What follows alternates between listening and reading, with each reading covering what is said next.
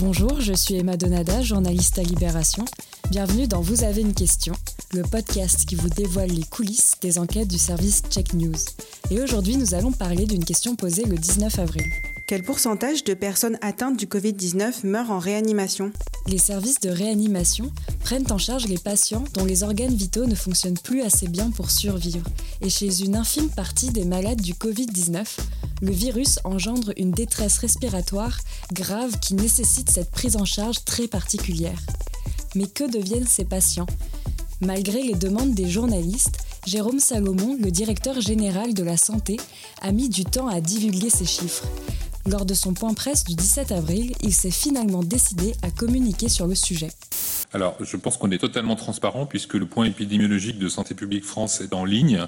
Et donc, pour euh, vous donner déjà les premiers résultats, le taux de mortalité n'est pas de 50%, comme je l'ai lu dans certains, documents, mais, mais plutôt de 10%. Donc, euh, c'est déjà beaucoup, mais ce ne sont pas les 50% euh, qui sont parfois cités.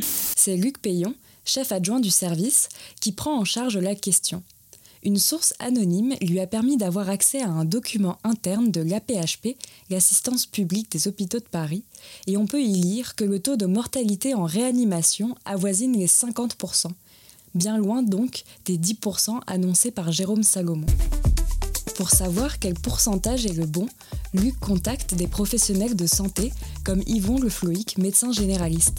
C'est lui qui a lancé l'alerte sur Twitter en remettant en cause les chiffres de Jérôme Salomon. Voilà. Alors, il a dit en, gros, les chiffres de 50% sont faux, c'est 10%. Oui. C'est très dérangeant parce qu'en fait, un, taux de mortalité ne se calcule pas en fonction d'un lieu, mais en, fonction du devenir des patients. il, faut, suivre, une cohorte, tout simplement. C'est-à-dire, euh, sur, sur, 200 personnes rentrées, qu'est-ce qu'elles deviennent euh, un mois, deux mois, trois mois plus tard? Voilà, voilà. Euh, quel est le devenir des patients Et là, dès aujourd'hui, en fait, on a déjà les chiffres. C'est-à-dire, si on s'intéresse non pas aux lieux, mais aux personnes, ben, on a 50% de mortalité. Voilà. Enfin, et vous regardez tous les chiffres internationaux. J'ai tweeté un rapport euh, anglais, ils sont à 50%. Les Américains sont à 50%. Les Américains disent même 80% de mortalité pour les gens qui sont intubés. Enfin voilà, 10%, c'est hors sol. Le problème du, chiffre de Jérôme Salomon, c'est qu'il se base sur un groupe de gens euh, dont le destin médical n'est pas encore connu pour l'ensemble. C'est-à-dire, euh, sur 2800 euh, personnes, il dit qu'il y en a 290 qui sont mortes, donc il en tire un taux de mortalité de 10%. Mais en fait, il y a encore 1800 personnes qui sont en réa et dont, on ne sait pas encore si elles vont guérir ou elles vont décéder.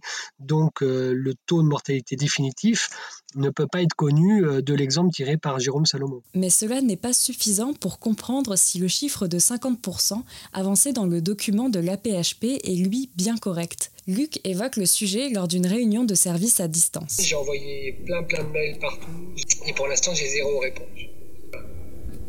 J'ai pas le, mec qui me dit oui, Salomon a tort et, c'est bien le doc de la PHP qui est bon et c'est bien, euh, c'est bien 40 à 50% de mortalité en réa mais il faudrait peut-être euh, essayer de passer des coups de fil aux, médecins qu'on a, qu'on a déjà eus aussi. Hein. Le lendemain matin, Luc contacte un médecin réanimateur responsable de cette étude qui, dans le document de l'APHP, évoque ce chiffre de 50%. Qu'est-ce qu'on peut dire de ces chiffres? Qu'est-ce que ça veut dire? Et en réalité, il s'agit là aussi d'un résultat provisoire sur un groupe de personnes entrées à des dates différentes en réanimation et dont une grande partie y est toujours. Au sein de cette étude, le vrai chiffre de la mortalité ne sera connu que dans une dizaine de jours à partir du suivi d'un groupe de personnes isolées. Mais dans ce document interne figure une autre étude qui permet d'avoir des chiffres un peu plus solides, comme l'a expliqué l'APHP à Luc. Donc en fait, le seul moyen de connaître un, taux de mortalité, c'est de suivre un même groupe de gens qui sont rentrés au même moment en service de réanimation et de les suivre dans le temps. C'est ce qu'on appelle une cohorte. Ce travail euh, euh, a été fait, euh, a commencé à être fait par la PHP Et ils se sont rendus compte que le groupe de, gens rentrés le 18 mars, dix jours après, connaissait un taux de mortalité de 16%. 20 jours après, on était à 27% de mortalité.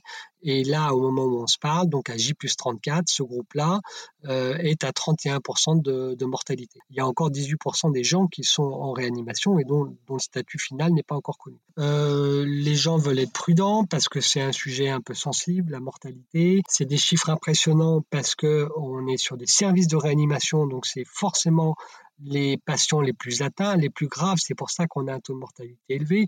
Mais il faut quand même rappeler aux gens que euh, ces services-là euh, concerne un nombre de patients très, très faible par rapport à l'ensemble des malades atteints par le Covid-19. Vous venez d'entendre Luc Payon, Cédric Mathieu et moi-même Emma Donada. Cet épisode a été réalisé par Iris Wedraugo et mixé par François Audouin. Vous pouvez nous retrouver sur le site de Libération et sur toutes les plateformes de podcast.